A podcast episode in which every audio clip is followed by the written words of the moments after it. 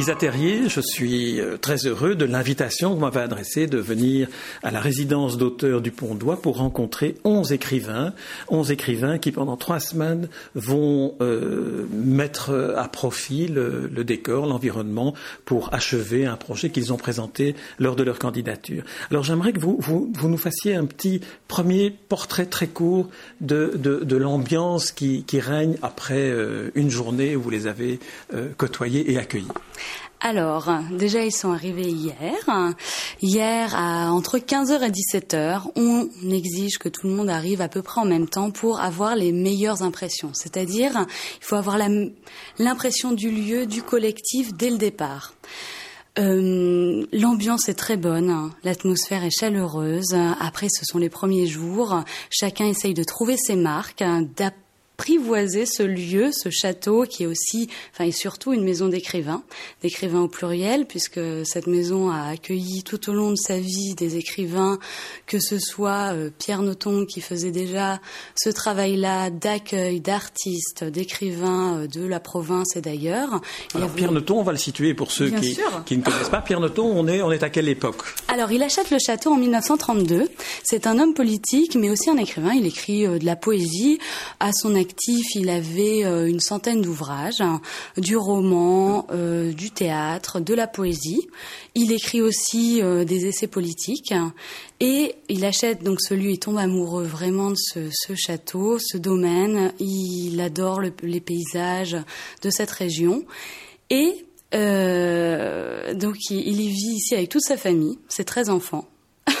et oui, ça fait du monde.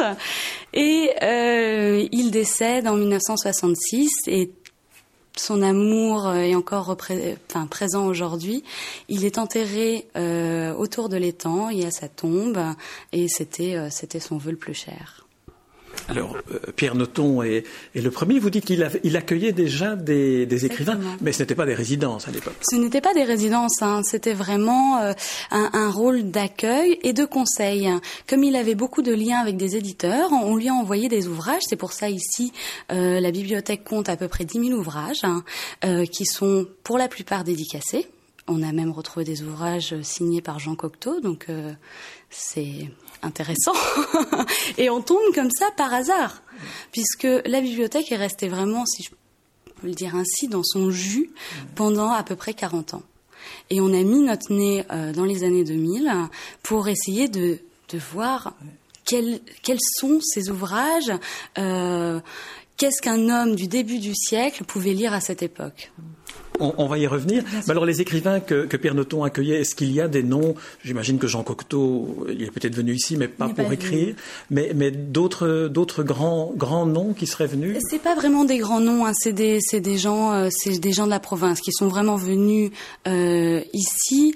Euh, vous avez euh, euh, là, je, je, je, je, perds le fil parce qu'il y, y en a eu euh, de, pas mal et bon, écoutez. Peu importe. Continuons, continuons l'histoire. Donc Pierre Noton décède. Alors le château perd un peu sa vocation ou bien est-ce qu'il y a déjà des repreneurs? Il y a déjà des repreneurs de cette vocation artistique. On a envie à l'époque, dans les années 70, d'en faire un centre de rencontres artistiques et intellectuelles. Ça, c'est vraiment le vœu, euh, je des amis de la famille et aussi des personnalités, que ce soit euh, politiques, artistiques, euh, universitaires de la région, qui décident de créer une ASBL qui s'appelle Centre de rencontre Château du Pont d'Oie. On sait bien que ces lieux sont des navires où il est difficile financièrement de, de, de, de s'en sortir. Donc euh, les contraintes économiques ont forcé un peu euh, cette ASBL à euh, péricliter euh, et un peu s'évanouir, j'ai envie de dire. Euh, donc à, à cette époque-là, le château est devenu un hôtel-restaurant pour pouvoir le conserver, puisque le château appartient toujours à la famille Noton. si, si, vous décriviez en quelques mots le château, ah. parce que c'est quand même un château euh, immense. Quand vous dites qu'il y a des difficultés économiques à l'entretenir, on le comprend quand on y est. Mais si vous nous le décrivez, ceux qui nous écoutent vont, vont le comprendre. Alors c'est un château, euh, c'est un domaine. C'est déjà un domaine. C'est un château, mais nous on aime l'appeler plutôt une grande maison. Euh, ça fait sourire, mais parce que c'est vraiment une maison où il y a une famille et euh, voilà. Donc on est sur ce thème-là. Vous avez donc dans ce château-là des salons. Ah oui, c'est très agréable. Hein. Là, je le décris, mais alors les écrivains euh, sont, sont, ravis, hein, vraiment. Avec des cheminées, vous avez une bibliothèque au premier étage, vous avez 18 chambres. Et là, bon, on a nos 11 écrivains qui en profitent. Euh, vous avez des grandes salles à manger, les dépendances. En fait, le, le château est, est constitué d'un corps de logis avec deux tours qui ont été construits par après. Euh, c'est important de, de, de, de savoir que ce château, en fait, est né grâce à l'industrialisation et euh, aux forges. Hein, euh, à cette époque-là, dans la région, c'est vraiment les forges qui donnaient prospérité à différents lieux. Hein. L'abbaye d'Orval, par, exemple, a fait, a fait fortune euh, au XVIIIe siècle. Et après, ce lieu s'est transformé tour à tour en, en papeterie. Il y a un, un lourd passé industriel. Hein. Et c'était donc un château d'apparat pour montrer la richesse des lieux. Il y a plein de légendes à vous raconter. C'est incroyable. Il y a eu la marquise du Pont-d'Oie, où il y a énormément énormément d'écrivains. La marquise dont on dit que le fantôme euh, séjourne encore. Exactement, voilà. On, dit des écrivains euh, que j'ai rencontrés. Ça, c'est notre douzième résident, j'ai envie de dire. la douzième résidente, elle n'écrit pas, en tout cas on voit pas euh, son œuvre. Mais donc la marquise du Pont-d'Oie, c'est Louise de Lamberty qui séjournait à la cour du roi Stanislas, donc en France, à, la cour à Nancy, et euh, elle a épousé euh, Jean de, de le, le, le, marquis du Bost de Moulins. Et euh, donc ce couple a défrayé la chronique. Hein. C'était vraiment, on, on, ici ça s'appelait le petit Versailles. Mmh. On ferrait les, les sabots des, des, des, chevaux de clous d'or. Euh, on raconte qu'on sucrait directement les fruits sur les arbres. Enfin, c'était vraiment incroyable. Il y a plein de légendes. Après, la légende, l'histoire, on, ne sait pas vraiment euh, distinguer le vrai du faux. Alors revenons à l'époque contemporaine. Euh, les, les, les, écrivains qui se trouvent ici en résidence ont été sélectionnés.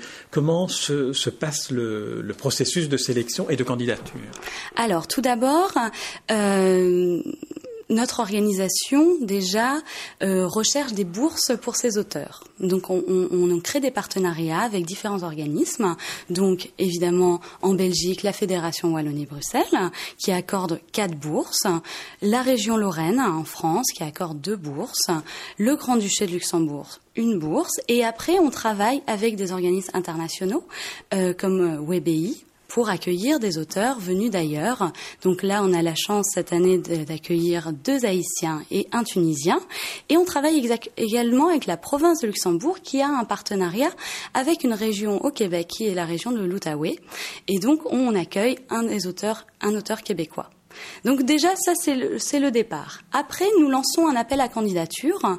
La seule obligation et qui est importante pour assurer un, un certain niveau à cette résidence, c'est d'avoir publié une fois au moins un ouvrage à compte d'éditeur. Après, évidemment, euh, il y a un jury qui, euh, enfin, ce sont des personnalités du monde du livre, de l'édition, euh, des écrivains, qui se réunissent, qui étudient vraiment les dossiers en long, en large, en travers. On essaye d'avoir des dossiers les plus complets possibles et euh, et ils se réunissent et on, discute. Nous, on est juste là en tant que témoins, mais euh, ce sont des réunions très intéressantes. À partir de là, euh, on annonce la bonne nouvelle ou la mauvaise nouvelle. En tout cas, tous les auteurs que j'ai rencontrés m'ont tous dit la manière idéale dont ils avaient été accueillis. Donc, j'espère qu'à la fin du séjour, ce sera de manière idéale qu'ils pourront publier les, projets qu'ils ont menés à bien. Euh, Isa Tessier, je vous remercie pour, euh, pour cet entretien et puis pour euh, toute la dynamique que vous contribuez à mettre en place dans euh, ce château du, du Pont-d'Oie pour cette résidence d'écrivain. Merci. Merci à vous. Merci beaucoup d'être venu.